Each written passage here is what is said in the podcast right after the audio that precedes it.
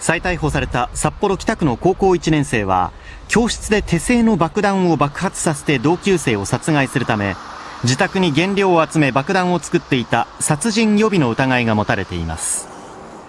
高校生は木炭や粉末硫黄殺傷力を増すための小さな鋲やネジなど爆弾の原料となるものを量販店などで8万円ほどで買い集めロンドンのテロ事件で使われた爆薬 HMTD などを作り始めていたということです。いわば未然に防がれたということでいうと大変あの良かったなというふうに思いますけれどもあのそのことがあのもしというふうにこう想像しますとちょっとゾッとする感じがします。